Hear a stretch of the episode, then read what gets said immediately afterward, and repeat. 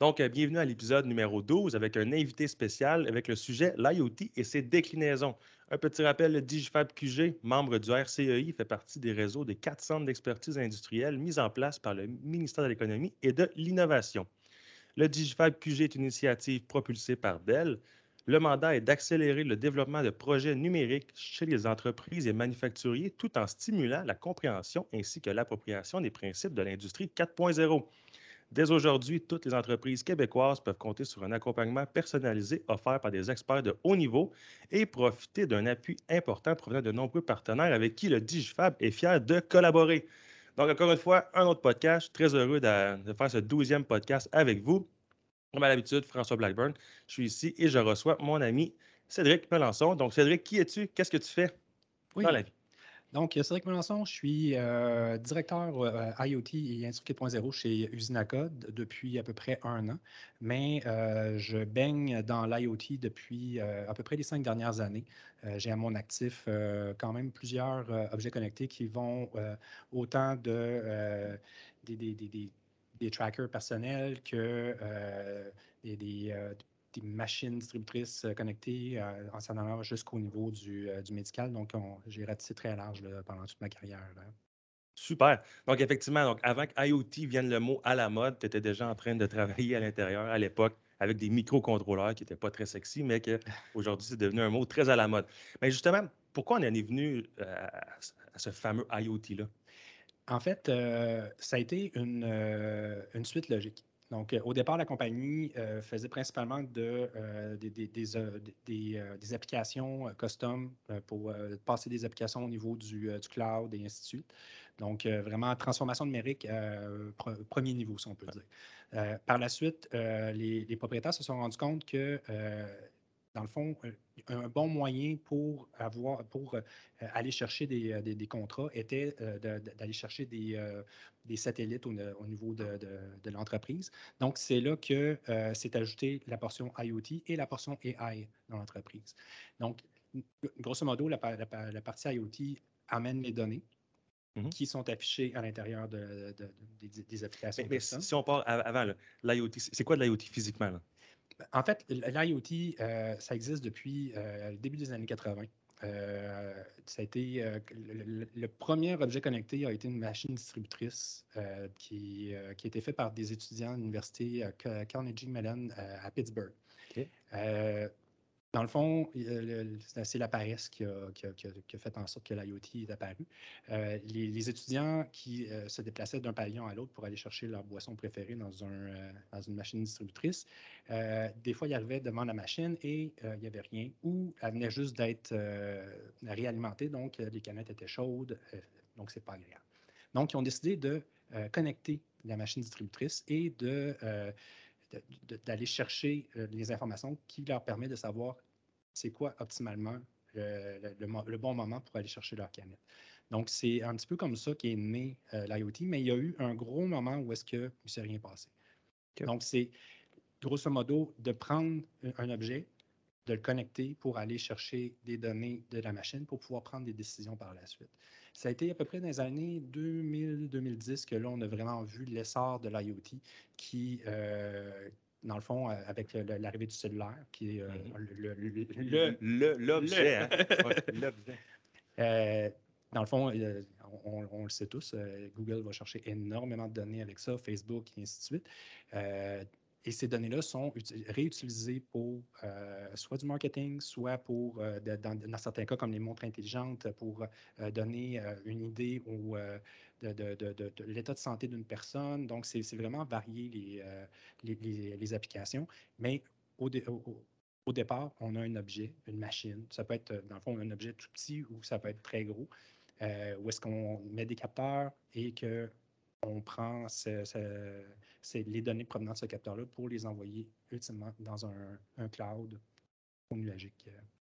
Mais justement, là, je me rappelle, tu avais fait une conférence à un moment donné, ça a très bien vulgarisé. C'était, tu comparais l'IoT avec l'être humain. Oui, avec, avec les sens et tout ça. Là. Oui, en fait, le, l'IoT essaie de reproduire le plus fidèlement possible l'être humain, qui est, euh, dans le fond, le, un objet qui est connecté sans qu'on s'en rende compte. Donc, on a le système nerveux qui fait la connexion avec tous les, différents sens. Donc, on, est, on est capable, à partir de ce système nerveux-là, de contrôler avec nos, membres. On a euh, nos capteurs pour aller chercher le son, le, visuel. Donc, c'est vraiment. Euh, on a la mémoire qui, euh, dans le fond, qui, est un aspect très important des projets d'IoT. donc, le big data, c'est en grosse partie. Nourri, en fait, par, par l'IoT. Donc, puis après ça, suite à ça, ben, il y a le cerveau qui est l'intelligence artificielle qui est artificielle dans le fond. Donc, le corps humain est l'objet connecté ultime qui est visé par. Euh, puis on, le voit, les, véhicules euh, connectés euh, autonomes, on, essaie vraiment d'aller chercher le plus d'informations possible du cerveau humain pour être en mesure de contrôler un véhicule Ça aussi, puis tant qu'à parler de véhicules. Puis on voit aussi, c'est le, futur dans les véhicules, c'est vraiment la connectivité entre chacun des véhicules pour justement au feu rouge, qu'il n'y ait plus de feu de circulation. Ultimement, le, but visé, soit en mesure d'échanger l'information pour, pour avoir une orchestration, pour que ça passe. Ben, en fait, le, but ultime, c'est d'essayer de, limiter la, latence au niveau de la communication. Donc, d'envoyer euh, streaming vidéo dans, le, dans les fonds nuagiques, euh, il y a un délai qui, va avec ça. Donc, le, fait d'avoir euh, le tous les, calculs faits directement sur le véhicule et euh, partagés d'un véhicule à l'autre. Euh, c'est quelque chose qui est intéressant, d'autant plus qu'il euh, y a, la technologie de, communication par la lumière qui, est de plus en plus populaire. Par la lumière? Oui. Donc, avec, dans le fond, les, les DEL, les, LED, e on, est capable de faire une, communication en, en, faisant une fréquence qui est très élevée, donc que l'œil humain ne voit pas bien qu'à l'autre bout, le, capteur reçoit cette information-là, le décrypte et est capable de prendre. Euh, donc, un, véhicule serait capable de. Comme dans le fond, quand on fait un appel de flash, c'est un petit peu le même principe, sauf que c'est euh, à, des débits beaucoup plus élevés à ce moment-là. Donc, Jean-Marc Parent, puis flash tes lumières. Là, tu vas avoir les LED qui font des signaux. C'est vraiment super intéressant. Je ne savais même pas que ça existait. OK. Ben écoute, justement, euh, on, on, continue, je suis un peu coupé littéralement sur l'IoT. C'est quoi, mais pourquoi justement Zunaka s'est venu à faire de l'IoT? Tu sais, as parlé euh, qu'au début, c'était plus software et tout. Vous avez commencé la branche IoT, puis là, je t'ai coupé, là, mais... Ben, c'est ça. Dans, le fond, l'IoT emmène les données, l'AI traite les données et euh, la partie euh, applicative custom, à ce moment-là, s'occupe de faire l'affichage et aussi donner le contrôle à l'utilisateur, comme par exemple pour une usine ou pour un robot, par exemple, ben, l'utilisateur pourrait envoyer des commandes directement pour euh, modifier le comportement de l'usine ou du robot en fonction de ce qu'il voit sur son écran. Donc, il y a toujours euh, la, question éthique est très importante euh, en, AI. Donc, c'est de, savoir jusqu'où on accepte que les algorithmes prennent les décisions. Dans le, fond, ça va avec à, quel point on est conscient de la, qualité de nos, euh, de nos euh, données qui viennent de nos capteurs IoT et aussi euh, de l'acceptation du public envers la chose. Donc, dans le fond, c'est la balance des deux. Puis après ça, ben, l'être humain peut prendre une décision ou laisser le système décider pour lui. Mais, justement, tu as, parlé un peu de la qualité de la donnée. Moi, je me rappelle très bien des premiers, si on peut dire, projets IoT, c'était avec littéralement des petits Raspberry Pi éducatifs. Mais comment je, l'imagine, moi, je veux un petit Raspberry, Raspberry Pi éducatif, mais j'imagine qu'aujourd'hui, c'est beaucoup plus évolué. Là, je ne peux pas concevoir qu'on va se baser d'un Raspberry Pi ou autre de ce monde. C'est plus évolué, c'est plus, plus, plus puissant, plus robuste? oui, puis non. Je, dirais, euh, le, tout dépend. Le, Raspberry Pi, le Arduino, le, est, là pour rester. Dans le fond, c'est euh, la, capacité comme de, pour communiquer avec l'extérieur. Là où, euh, dans le fond, on fait la différence entre une preuve de concept et un projet, euh, ça va être la qualité des capteurs. Donc, euh, si on a un capteur de température qui a une précision de 10 ben tu fais du pharmaceutique, c'est peut-être l'erreur. Donc, à ce moment-là, tu payes un petit peu plus cher pour tes capteurs, mais au final, ton, ton intelligence, ça reste la même n'as pas plus de données qui arrivent parce que euh, tu as un, sensor de, meilleure qualité. C'est juste que la, qualité du signal est, meilleure, donc euh, euh, ton, acceptation au bout du compte va être plus facile à, avoir. OK. Puis, justement, tu là, on a de l'IoT, euh, on l'envoie dans un, serveur ou peu importe, là, un, du cloud pour le faire traiter, pour avoir une réponse. Donc, l'IoT, tu peux recevoir, puis émettre, puis émettre des actions. C'est ça que tu es en train de me dire. Puis tu peux faire un robot avec ça qui va euh, prendre une décision de soit rouge, soit bleu, soit jaune, ou peu importe pour une action. Tu peux vraiment recevoir, envoyer de l'info? Oui. Puis, est-ce que, est que les. On voit souvent les ransomware, les, les, les usines, la cybersécurité. Ça, c'est quelque chose que c'est inévitable. Si tu envoies, reçois de l'information par le cloud, tu ouvres une porte. C'est un défi que, j'imagine que c'est un défi courant pour vous que vous devez faire affaire avec ça, puis vous, vous prenez les bonnes pratiques pour euh, en, mesure de, justement d'atténuer ces risques-là. En fait, euh, du moment où est-ce qu'on euh, a un port de communication qui est ouvert avec l'extérieur, on s'expose. Là où ça devient que, l'IoT, dans le fond, devient une coche supplémentaire au niveau de l'importance de faire attention au niveau de la cybersécurité, c'est que euh, l'objet même peut être utilisé à des fins euh, négatives. Donc, euh, il y, a eu une attaque qui a été faite par des caméras de surveillance. OK. Donc, il y a, une, personne malveillante qui a pris le contrôle de toutes les caméras, puis a utilisé ces caméras-là pour attaquer un, centre de données. Donc, c'est d'autant plus important de euh, la, cybersécurité. Mais au, niveau d'un dispositif, tu as la cybersécurité au niveau digital, mais tu as la, sécurité au niveau euh, de, physique du, device. Euh, comme par exemple, une caméra de sécurité qui est connectée. Mais si la une personne passe devant puis tourne la caméra, ben, à ce moment-là, elle ne sert plus à rien. Le, le, but ultime de son utilisation est, erronée.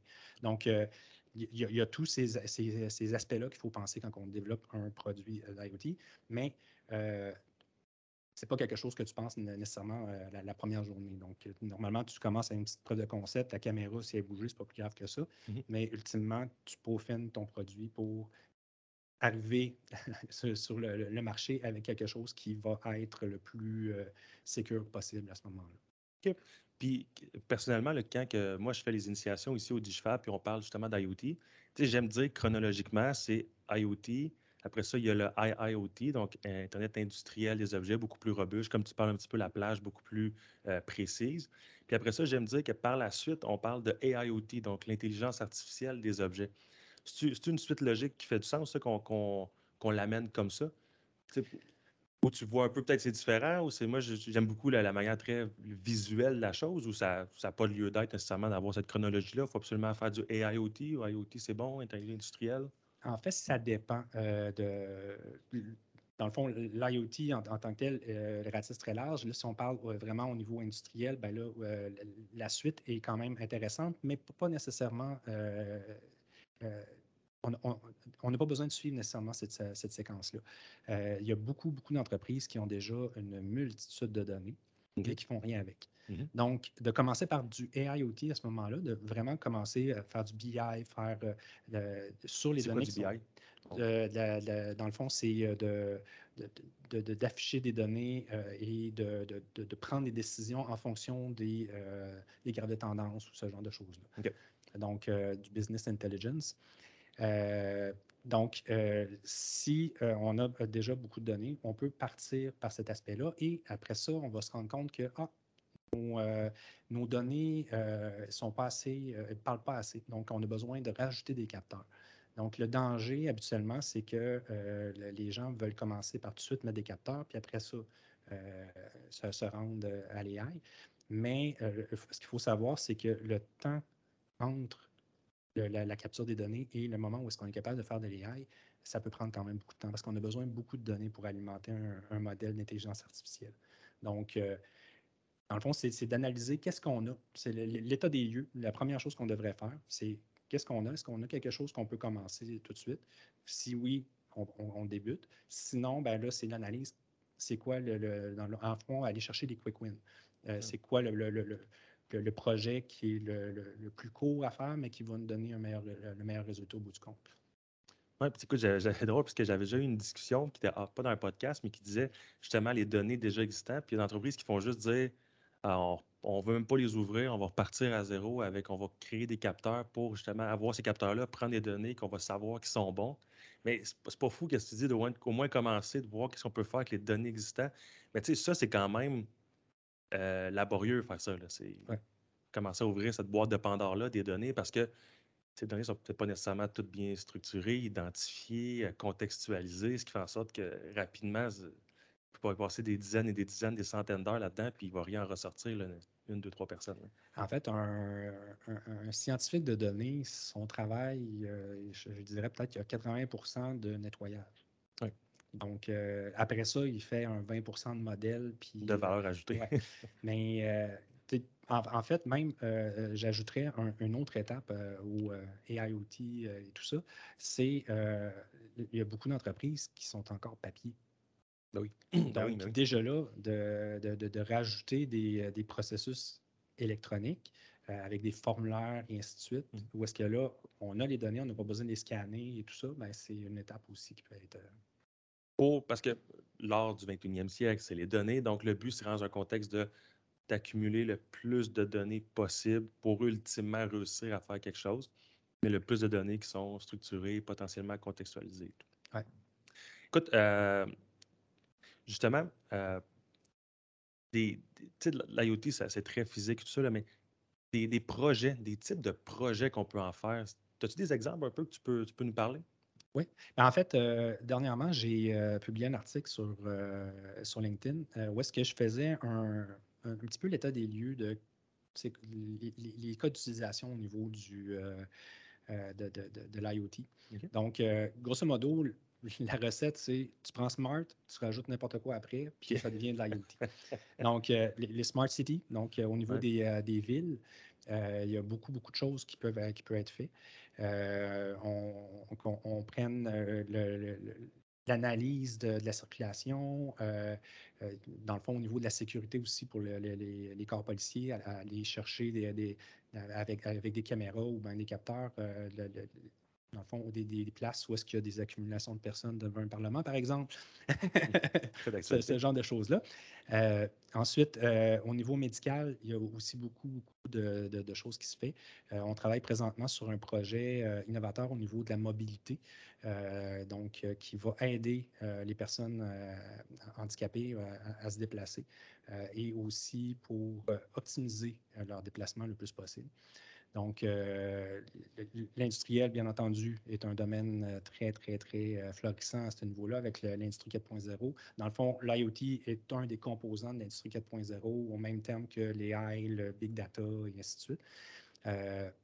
puis encore là, c'est le, gros défi à ce niveau-là, c'est l'interconnectivité. Donc, mmh, on a les PLC et ainsi de suite qui ne parlent pas le même langage que nos capteurs. Donc, on se ramasse avec mais c'est aussi, que tu amènes une belle place, c'est aussi, maintenant, chacun des PLC s'annonce comme qui sont connectables, euh, qui se disent toutes qu'ils peuvent être euh, quasiment un, petit module IoT en soi. Mais ça, ça c'est un défi parce que on, avec la mini-usine ici qu'on est en train d'établir, euh, il y a certains protocoles de, communication qui ne sont pas compatibles. il faut rajouter justement, là, on rentre dans l'architecture informatique IT, OT, mmh. puis rapidement, des petits projets qui sur un graphique, mais sur, sur un, si on se fait un beau petit dessin, c'est une flèche. Puis juste cette flèche-là, cette flèche-là, c'est rendu un, projet en soi.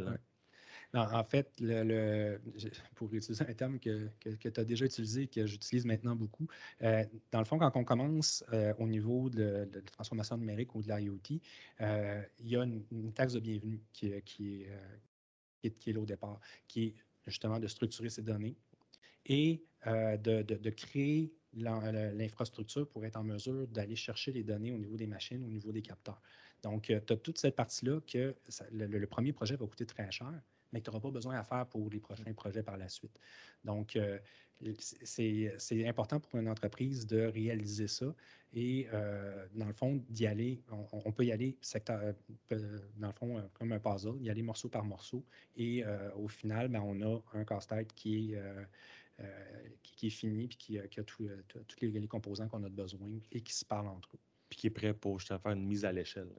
Parce que la, fameuse taxe de bienvenue, je vais prendre un petit, petit peu de temps. C'est l'idée, c'est il y a une échelle de maturité qui s'appelle le Maturity Index qu'Acatec ont fait. C'est eux qui ont supporté le mot Industrie 4.0 il y a maintenant 10 ans. 11 ans. Et puis, l'idée, c'était vraiment de, euh, la première, première euh, niveau, si on veut, c'est vraiment au niveau d'avoir des ordinateurs, donc computerization. Le niveau 2, c'est la phase connectivité, où justement, c'est là qu'on dit que c'est la, taxe de bienvenue. Et le niveau 3, c'est là où on commence à avoir de la visualisation, donc voir les données en temps réel. J'aime tout le temps, euh, quand on fait des, activités ici, c'est tout le temps quand un chef d'entreprise ou un gestionnaire qui est ici, je dis, en ce moment même, es-tu capable de me dire si ta production va bien? Si tu es capable de me dire ça sans avoir un texto que tu envoies à ton superviseur, mais de le voir avec soit un Power BI, soit avec l'avancement en temps réel des commandes et tout, là, tu es en phase de, visualisation de tes données jusqu'à avoir la, compréhension, jusqu'à faire du prédictif ultimement. Mais justement, l'IoT, il, se met très bien là. Je le vois souvent comme une espèce d'ascenseur à côté où tu peux aller connecter directement une machine, deux machines super importantes. Tu fais ta connectivité, tu peux visualiser super rapidement. C'est des projets qui, juste avoir de la visualisation, machine fonctionne, ne fonctionne pas, c'est assez rapide. Ouais. Puis même au niveau, euh, l'IoT peut permettre des, euh, des, des, façons aussi de capitaliser euh, qui sont très, très, très innovatrices. comme par exemple, on a un client qui travaille au niveau d'une machine. Il vend sa machine à, des villes, à des à d'autres industries, puis au final, ça reste là. Là, ce qu'ils ont voulu faire, c'est euh, de, changer un petit peu leur façon de faire en faisant euh, ce qu'ils appellent de l'equipment as a service, donc qui louent en quelque sorte leur euh, machinerie. et la responsabilité, l'imputabilité de, la qualité de la machine revient alors à l'entreprise qui vend la machine. Alors, euh, dans, le fond, ils rajoutent des indicateurs pour la, maintenance prédictive. Donc, c'est eux qui s'occupent de. Il faut, faut, que la machine soit là parce qu'on on paye à l'utilisation. Mmh. Donc, euh, ça, ça, change un petit peu la, la donne au niveau euh, de, de, de, l'industrie. Puis, je pense que c'est quand même pour, pour le mieux. Mais c'est parce que ça fait du sens. Parce que l'entreprise qui fait la machine ABC, elle, c'est son pain et son beurre, elle la connaît sur le bout de ses doigts qu'elle prenne une certaine responsabilité d'être en fonction versus tu l'amènes dans un, parc d'équipement avec des centaines de machines, l'électrotechnicien avec le mécanicien qui connaît un petit peu la machine. Puis il n'y a pas de machine qui se parle. Puis il n'y a pas de machine qui se parle. Parce que à penser, un exemple très simple, c'est les compresseurs. Maintenant, les compresseurs, tu achètes, un, ben, tu vas avoir en temps réel, tu vas pouvoir savoir c'est quoi ta la, pression sortante pour tes machines et tout, mais ça fait du sens que celui qui le fabrique, celui qui l'a conçu, l'équipe qui l'a conçu, fasse un, fasse tout en son pouvoir pour l'avoir en fonction, donc produire puis vendre un équipement, equipment as a service qui est totalement logique d'y arriver comme ça. Il y a beaucoup d'exemples comme ça là, avec euh, que ce soit les, moteurs d'avion maintenant, euh, exemple un, Rolls-Royce qui fait ça aussi. eux, ils vont faire le, proposer des cédules de maintenance optimales basées sur les conditions d'opération parce qu'ils monitorent à plus de 10 000 points tous les moteurs. Ça fait des, centaines de millions, voire des milliards de points. Fait que c'est beaucoup plus facile de bien comprendre euh, leurs équipements. Beaucoup de projets en IoT, effectivement, c'est incroyable ce qu'on peut faire. Là, si on parle un peu de jargon, là, AIoT, Fog Computing, Edge Computing, Cloud, Computing, comment on peut se retrouver là-dedans? Parce que, ultimement, ils sont, sont tous reliés, le Data Lake. Euh, comment qu'on. T'as-tu un peu un espèce de, cheat sheet que tu peux.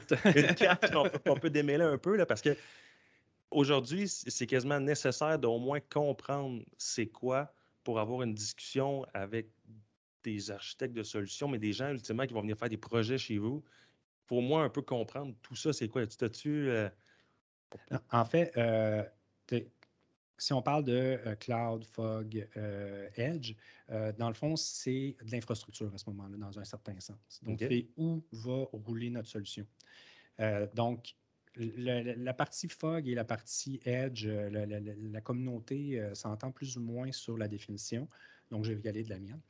Euh, donc, au, niveau Edge, on, est vraiment près du, de, l'objet, près de, la machine, près du device.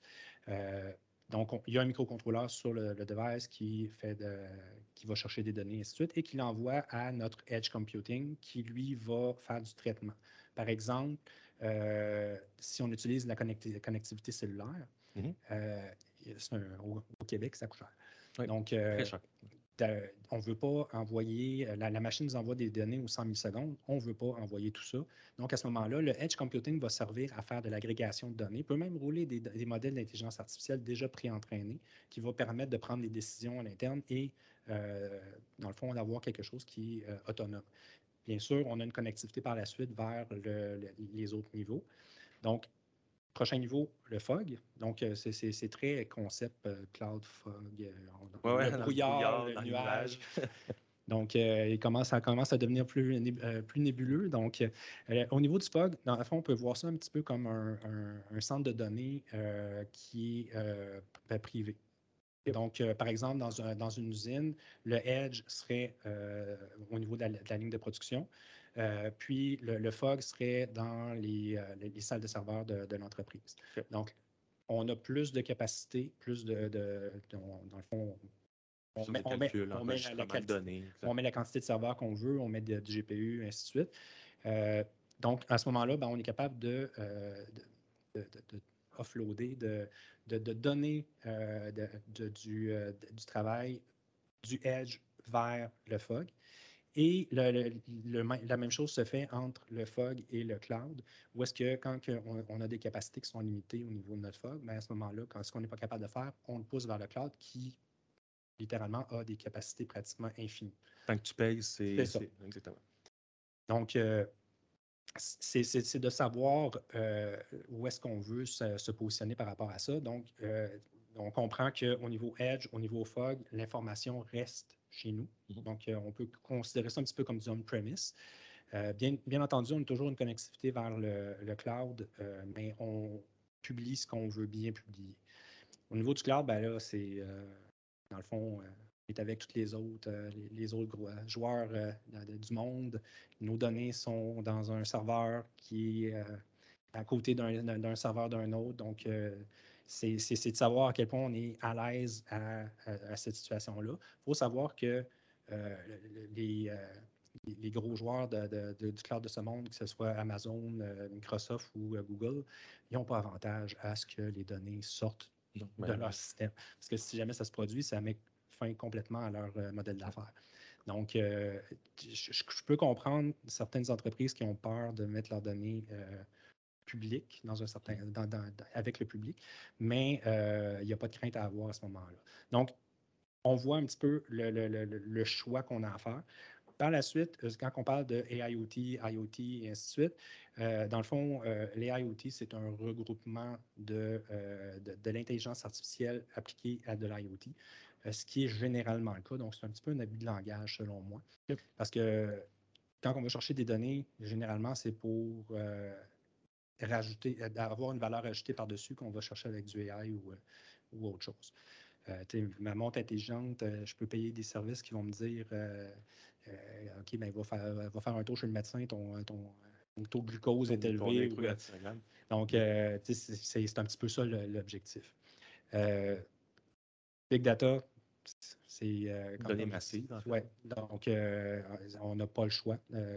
quand, on est avec une, quantité de données euh, qui vient de capteurs euh, un peu partout.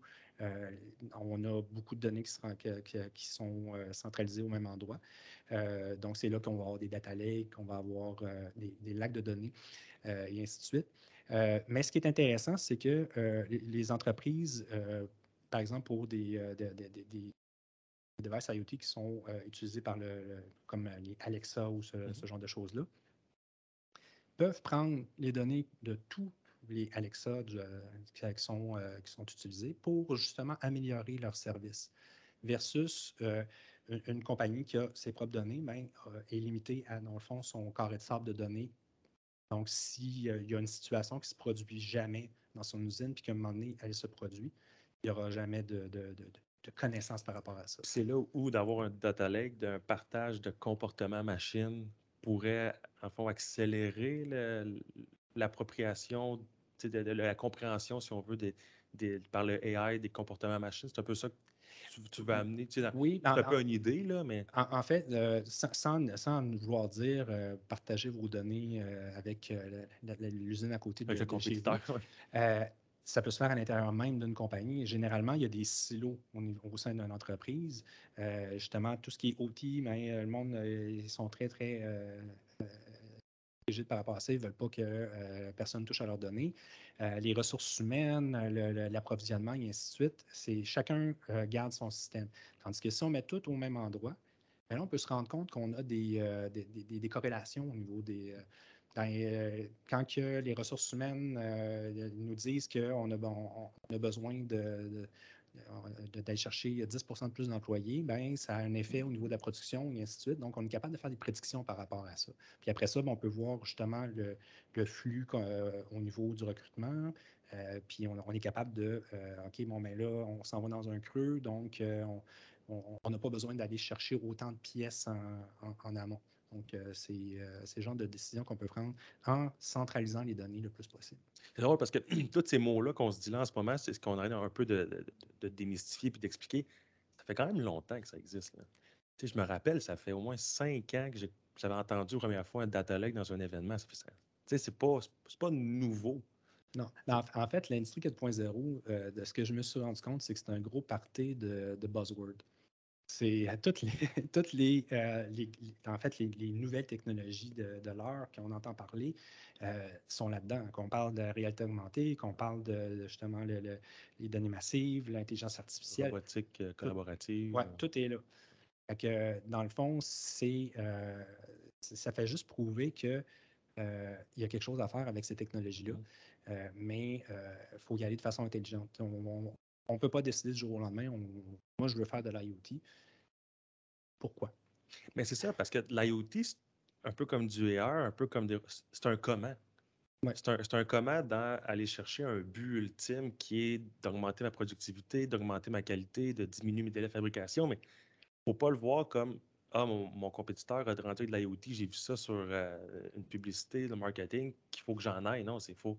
Ça répond à un besoin bien précis puis on parle beaucoup de, performance. Ça faut, ça faut être coupé ou avoir un ROI ou quelque chose comme ça qui, doit être intéressant. Là. Est-ce que es-tu prêt à dire que le, travail, une fois que tu as les requis qui sont assez bien définis pour, pour vous qui arrivez avec ce projet-là, c'est un peu plus simple à réaliser? Le, le, gros est fait ou c'est juste ma perception? Parce que moi, en fait, moi, je travaille à, définir des requis, mais c'est juste ma perception qui est ça? Ou de votre côté, quand vous recevez un projet, il y a encore du travail à faire pour vraiment rendre ça fonctionnel?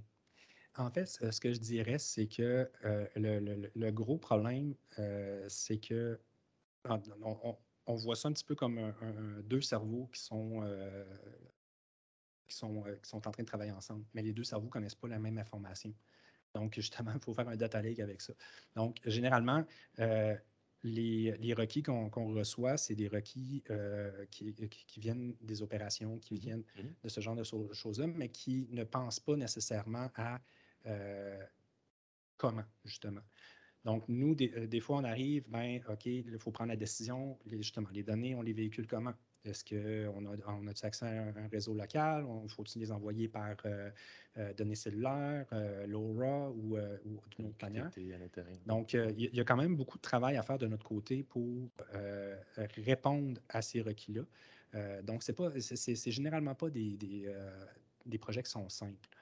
ça, puis, un petit peu le, désavantage, puis moi je trouve que c'est un avantage parce que ça rend notre job plus intéressant, euh, c'est que l'IoT euh, ratisse très large.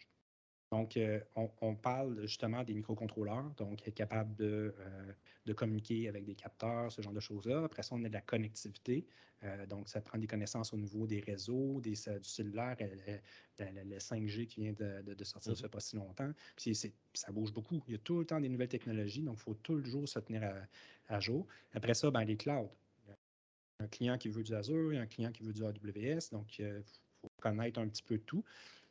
Euh, il y a aussi des clients qui veulent pas de cloud. ou ne connaissent pas les impacts du cloud. Oui. Entre autres. en fait, généralement, nous, ce qu'on voit, c'est euh, le cloud, ça nous, fait, ça nous fait peur, on n'est pas prêt à ça. Puis, dans le fond, c'est un petit peu l'objectif de faire des, rencontres comme ça, c'est d'essayer de démocratiser le plus possible mmh. Les connaissances de l'info nuagique et euh, de, l'IoT pour que les gens soient euh, en mesure de, prendre une décision avec, en, connaissant les, euh, les, arguments ce moment-là. Parce que justement, si on, dit avec la, puissance d'avoir un data lake, mais de l'avoir aussi à travers multiples entreprises dans la même euh, multiple division, si on veut, là, on dit qu'on veut se fermer, ben là, tu ne permets pas euh, d'aller chercher des comportements d'information à gauche et à droite. Donc, tu viens un peu de, restreindre, si on veut, ton, potentiel projet. Quand une entreprise veut vraiment garder tout ça dans une application, merci, bonsoir, puis on essaie de faire fonctionner, ça va finir à faire de la visualisation, point. Puis, euh, dans, le fond, l'AI, c'est pas compliqué. Plus tu as de données, puis plus ton modèle va être, euh, performant. Donc, euh, encore là, tu peux décider, je fais de l'IoT seulement sur une machine, puis le reste de l'usine, je n'y touche pas. Ben, ta machine, elle va, être performante selon ce que tu connais de la machine. Mais il y a, des, interactions qui sont faites avec d'autres machines. Il y a un convoyeur qui vient pour alimenter ça. Ben, tu n'as pas l'information justement de ce convoyeur-là. S'il tombe en panne, n'as pas cette donnée-là. Mm. Donc, euh, c'est pour ça que c'est important d'essayer d'avoir une vision très, très, très générale de l'entreprise. Donc, une multinationale qui a 60 usines partout dans le monde, euh, d'avoir un point central dans le cloud, parce que c'est ça qui est le plus simple. Tu ne commenceras pas à te mettre un, serveur euh, à Greenwich parce que tu as des, des, compagnies un peu partout dans le monde. Donc, le fait de mettre ça dans le cloud rend les choses beaucoup plus simples et c'est accessible de toutes les entreprises dans le fond, c'est un, moyen de mitiger beaucoup de problèmes. Écoute, moi, je vois tout le temps comme un beau défi. Je ne sais pas comment tu le vois. Mais parlant d'autres défis, euh, de l'IoT dans le domaine médical. Oui. Euh, c'est toi qui voulais qu'on en, parle un petit peu. Je trouve ça super intéressant. Je suis vraiment curieux. Euh, quand c'est industriel, je ne sais un peu où on s'en va. Mais dans le domaine médical, c'est quoi les applications possibles? Il y a plusieurs types d'applications. Euh, donc, je parlais tout à l'heure qu'on fait un projet au niveau de la mobilité, mais on peut euh, y aller euh, juste en regardant un hôpital. Mm-hmm. On s'entend que ces temps-ci, les hôpitaux sont, sur le, spot. Ouais. donc, les infirmières sont débordées. comment qu'on peut faire pour leur faciliter la vie? la première chose que, en, parlant avec des, spécialistes de santé, la première chose que je me suis rendu compte, c'est qu'il y, a une grosse partie du temps d'une infirmière qui est de chercher l'équipement. Ou de marcher. Donc, euh, on a besoin d'une machine spécialisée. Il y en a trop dans, l'hôpital. On ne sait pas où est. Donc, là, elle se promène aux endroits où est-ce y a assez qui est, d'habitude. Puis là, finalement, un moment donné, elle le trouve. pendant ce temps-là, il y a un 10, 15, 20 minutes qui, est passé. Juste rajouter un, un, tracker, un, un, tag RFID dessus, puis d'être capable de le localiser dans l'hôpital. Mais à ce moment-là, tu regardes sur ta tablette, il est là, tu t'en vas chercher, il n'y a pas de perte de temps. Euh, ensuite, je travaille sur un, projet au niveau euh, de, mon doctorat qui est euh, justement un robot d'assistance au travail des infirmières. Donc, un, un, robot qui va faire les tâches qu'une infirmière fait, mais que ça n'a pas vraiment de valeur ajoutée pour un, patient, d'aller euh, porter de l'eau. Euh.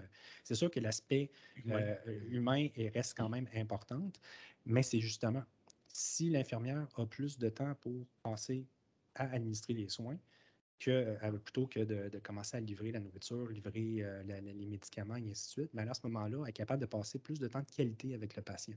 Donc, ça, dans le fond, c'est un, c'est un couteau à double, tranchant. Tu as l'aspect humain du robot qui, est enlevé, mais euh, ultimement, tu vas avoir plus de temps de, de, l'infirmière.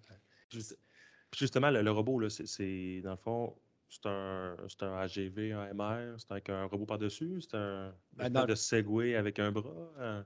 Dans un monde idéal, ça serait. Euh, il y, a plusieurs euh, robots de ce type-là qui existent euh, déjà sur le marché. y a, dans le fond, c'est un, robot humanoïde dans un certain sens, mais avec une base mobile. Donc, un ou deux bras, tout dépendant, pour être capable de manipuler des choses, mais qui est totalement autonome. Donc, tu dis tel patient a besoin d'eau, le robot va partir, il sait où aller chercher l'eau, il il va aller chercher l'eau et sait où est le patient, il va aller lui livrer sur sa table. Donc, euh, toute la gestion se fait à l'intérieur d'une application qui euh, rend les choses beaucoup plus faciles. Puis même, on peut euh, mettre des tâches de précédulées, comme justement aller livrer le dîner. Ben, le dîner est tout le temps à même heure dans un hôpital. Donc, ça, permet de... tu te casses pas la tête, le robot va le faire pour toi, puis c'est simple comme ça. Là où est-ce que ça devient intéressant au niveau médical, c'est en fait, c'est là depuis toujours. le, euh, medical device, l'équipement médical, à la base, il doit être certifié. tu as une vie qui est en jeu. Si l'information, si tu prends la pression et que la pression n'est pas bonne, ben, ça ne sert pas à grand-chose. Donc, si on, rajoute l'aspect IoT à ça, donc la connectivité et ainsi de suite, on ouvre la brèche de cybersécurité. Mmh donc, à ce moment-là, l'aspect certification devient beaucoup plus important. Donc, on peut pas, une compagnie ne peut pas se dire du jour au lendemain, moi, je m'en vais faire de l'équipement médical connecté, puis je, connais les microcontrôleurs, je connais les capteurs, puis ça va bien. Il y a tout un processus à suivre qui est très, très, très rigoureux, puis qui est différent d'un pays à l'autre. Donc, on Santé Canada au Canada, on a la Food and Drug Administration aux États-Unis, en Europe, c'est un autre organisme. Donc, puis chacun a sa façon de faire qui se ressemble grosso modo. Il y a quelques petits ajustements à faire, tout dépendant. Mais ça devient un défi supplémentaire à ce moment-là. Et justement, l'AI devient problématique pour la certification parce que la certification, tu t'assures que quand tu as une entrée qui est mise à ton système, la sortie va toujours être la même. Ce qui ne va pas nécessairement avec l'intelligence artificielle. Tout dépendant de, par exemple, tu as une image, tu as un pixel qui est qui, est d'une couleur différente, ben, ça ne veut pas dire qu'à l'autre bout, tu vas avoir la même décision qui va sortir. Donc, euh, ça devient un enjeu qui est quand même assez important. Tu as l'aspect éthique qui embarque là-dedans aussi.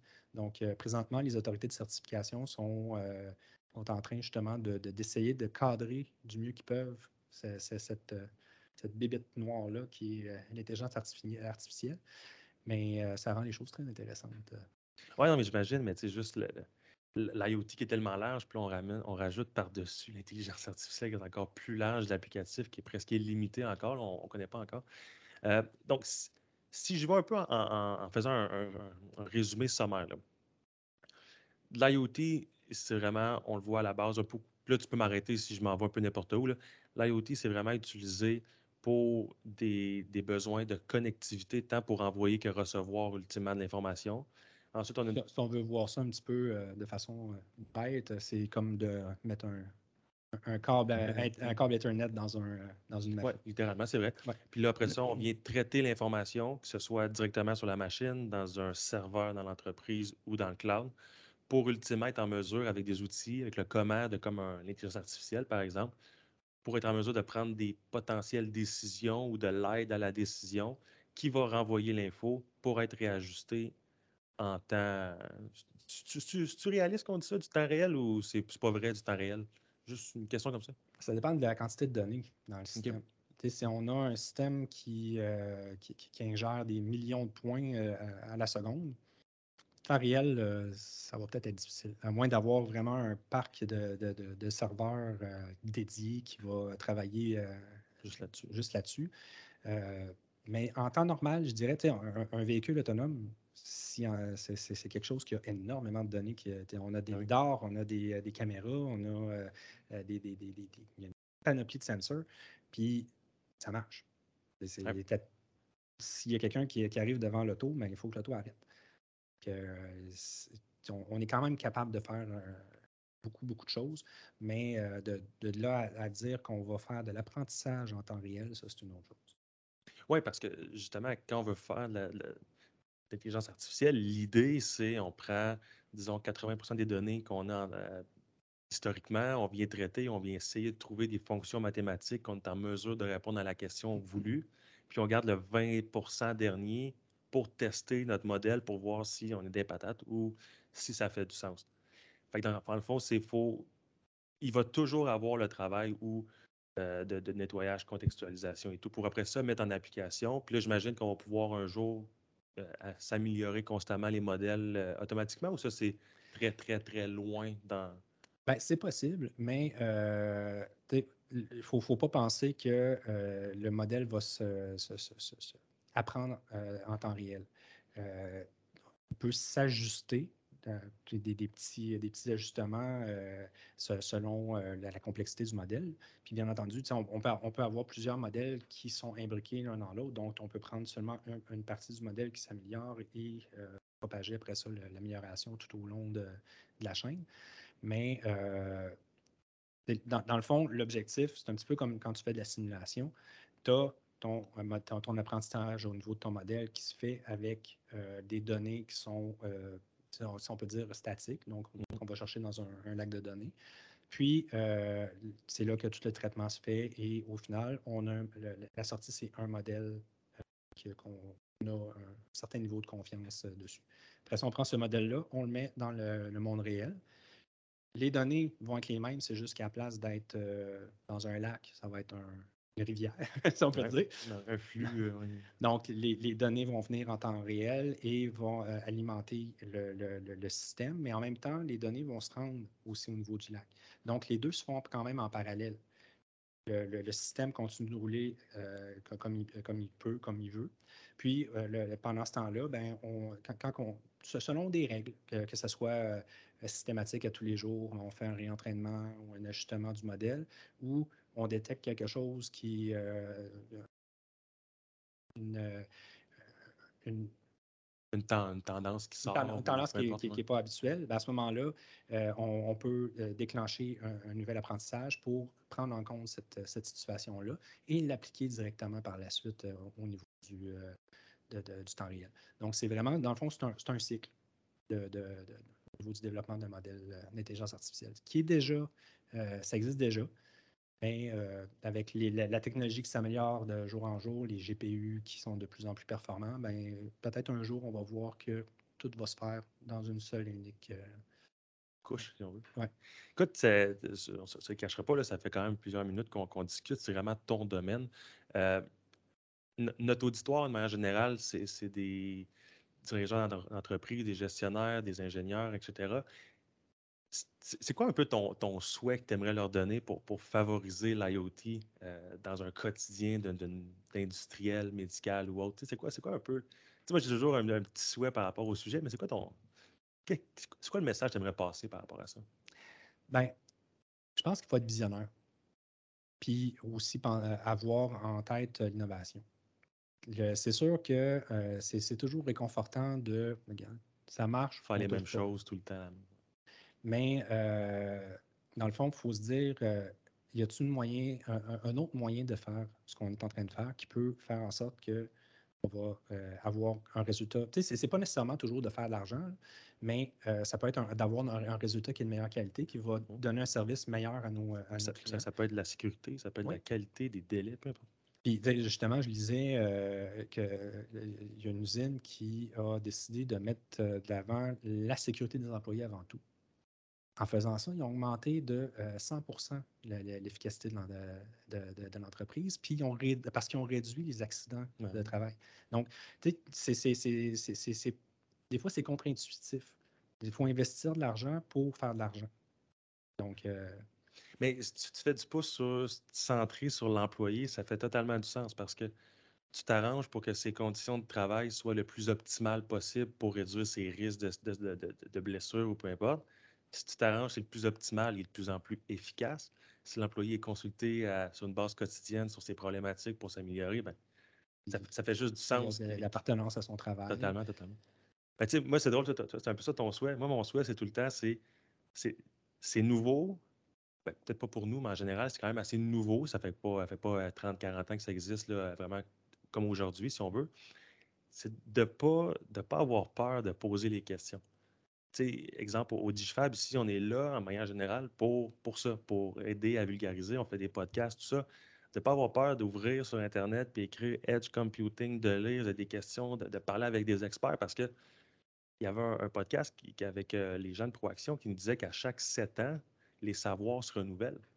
Donc, il faut continuellement continuer à apprendre, à être curieux, à, vouloir innover, vouloir changer les manières de, les, manières de faire les choses. Mais d'un point de vue où si on, ça fait 10, 15, 20 ans qu'on fait la même chose, ça va correct, mais on peut essayer des changements pour s'améliorer. Parce qu'on n'a pas parlé aujourd'hui, mais on le sait tous qu'il y a des gros problèmes en ce moment au niveau de la chaîne d'approvisionnement, au niveau qu'il faut faire avec la, la main-d'œuvre, il faut faire plus avec moins en ce moment, il y, a, un enjeu qu'il faut innover. Mm. Puis utiliser de l'IoT, ça peut être une des manières. Puis j'aime vraiment la partie où utiliser centrer l'humain. Vraiment, ça parle vraiment, comment tu l'as amené, de écoute, l'humain, l'employé est central, on va focuser pour qu'il puisse travailler optimalement. Efficacement. Efficacement. Puis c'est super que ce soit en médecine, que ce soit peu importe. C'est vraiment mm. intéressant. Puis tu sais, on, on, commence à avoir des, euh, des, des, entreprises, justement, on en a une dernièrement qui, qui nous a contactés. Euh, elle était découragée, elle ne savait plus quoi faire. Elle dit là, on a une pénurie de main-d'œuvre, on ne sait plus quoi mm-hmm. faire. Euh, L'IoT, on, on, on, connaît ça un peu, mais ça, pourrait peut-être être quelque chose qui va nous aider, mais on ne connaît pas ça. Donc, c'est vous les experts. Mm-hmm. Montrez-nous comment. C'est très, c'est très bien comme, euh, comme réflexe. là, quand, tantôt, je parlais de, des deux cerveaux qui, euh, dans le fond, qu'il faut connecter. Mais c'est que nous autres, on n'a pas la connaissance du domaine. Donc, euh, c'est là que justement, on a une, démarche à faire que faut voir justement les, les, employés, qu'est-ce qu'ils font, c'est où est-ce qu'on peut couper dans le temps, qu'est-ce qu'on peut automatiser. Puis ça, c'est dans n'importe quoi, que ce, soit dans une usine, que ce soit dans un restaurant, que ce soit dans... Comme dans ton quotidien, comme dans mon quotidien, il y a des choses qu'on peut automatiser. Oui, moi, c'est mes enfants qui le font à place. Écoute, c'est super. Euh, euh je pense qu'on a pas mal fait le tour. T'as d'autres choses qu'on discute avant de, de, terminer l'épisode ou? Non, mais si jamais vous voulez euh, parler d'IoT avec moi, n'hésitez pas à nous contacter. Oui, ben écoute, ben, justement, mais l'idée, là, c'est, tu sais, au DigiFab, on a plusieurs entreprises qui sont là, ça me fait penser. Puis euh, on va terminer là-dessus, mais c'est juste moi qui, qui, qui met des lunettes roses ou c'est des écosystèmes d'entreprises qui sont en mesure de faire des projets. On ne peut pas penser qu'une entreprise toute seule est capable de changer le monde. c'est un écosystème, c'est la collaboration entre les entreprises pour réussir à avoir des projets qui sont complètement fous. Euh, je, je peux penser par exemple à Scale.ai qui oblige à avoir trois entreprises différentes pour créer, pour collaborer, pour. C'est juste moi qui vois ça comme ça ou toi aussi, tu as, un peu cette approche-là de une certaine collaboration avec d'autres entreprises pour aider une entreprise, par exemple, manufacturière et industrielle. C'est juste moi qui vois ça avec mes lunettes roses ou c'est quelque chose que, un peu chez Unacos, que, que, vous voyez euh, en, potentiel? En, fait, nous, ce qu'on essaie d'être, c'est. Euh, désolé pour les termes anglais. Non, un, one, un one-shot stop. Mais on, on, on, est conscient qu'on n'est pas capable de tout faire. Mais on, se, on va chercher des, euh, des partenaires forts qui va nous aider sur les, les parties qu'on a plus de misère. Comme là, on est partenaire avec Cisco, on est partenaire avec Microsoft. Euh, donc, si on a besoin d'aide, ils sont là pour nous appuyer. Au niveau industriel, on a des partenaires. Au niveau euh, du développement hardware, nous, ça ne nous intéresse pas de commencer à faire des, devices. On, on, fait, on est une usine à code. On fait du code. Donc, euh, l'important, c'est justement de connaître du monde. Puis ça, je pense que de notre côté, on a quand même un bon réseau de, partenaires qui nous permet de faire n'importe quel projet. Tu sais, je parlais, on a un projet au niveau médical, on a des, partenaires pour la certification, on a des partenaires pour, euh, euh, faire d'autres parties du projet. On, euh, fait de l'industriel, on, a des personnes qui sont capables de, parler le langage des opérations. moi, un PLC, je sais quoi, mais de là à dire que je suis capable de, de, de, de, faire du ladder puis de comprendre du ladder, mais je ne suis pas là. Donc, c'est, ce qui est important, c'est justement d'aller soit chercher une compagnie qui a ce réseau-là ou euh, d'aller chercher les bons joueurs pour les bonnes, euh, les, les, bonnes choses à exécuter. Là où ça devient intéressant d'avoir justement une place unique pour aller chercher, c'est qu'il y a une collaboration déjà qui se fait entre les, euh, les partenaires. Donc, euh, ça ajoute au niveau de, l'efficacité pour le projet. Donc, une réduction des coûts pour euh, la fameuse taxe de bienvenue. Justement, donc, si vous terminez avec Usine à code, c'est quoi, vous connaissez, si on veut, qu'on veut communiquer avec vous, c'est quoi vos, coordonnées? Puis... Oui, donc on est une, euh, compagnie de, Montréal. on est basé au Vieux-Port de Montréal. comme j'expliquais tout à l'heure, à la base, c'est une compagnie qui fait du développement applicatif sur mesure.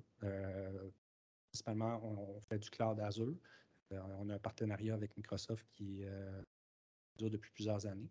Euh, puis depuis quelques temps, on a justement l'aspect IoT et AI qui ont été ajoutés à tout ça, qui nous permet de faire justement des, projets qui sont beaucoup plus clés en main. Donc, comme j'expliquais tout à l'heure, on va chercher les données, on les traite et on les affiche et on, les, fait de l'exécution avec ça. On a euh, aussi, on s'implique beaucoup aussi au niveau des, universités. Euh, on va chercher des stagiaires, on va chercher euh, des, étudiants pour faire de la recherche, ce genre de choses-là. Donc, on, est vraiment fort de, notre partenariat avec les, différentes entreprises pour justement être capable d'avoir un service avec la meilleure qualité au, prix les plus bas. Parfait, ben, super. Mais merci beaucoup, Cédric. Ben, merci à toi.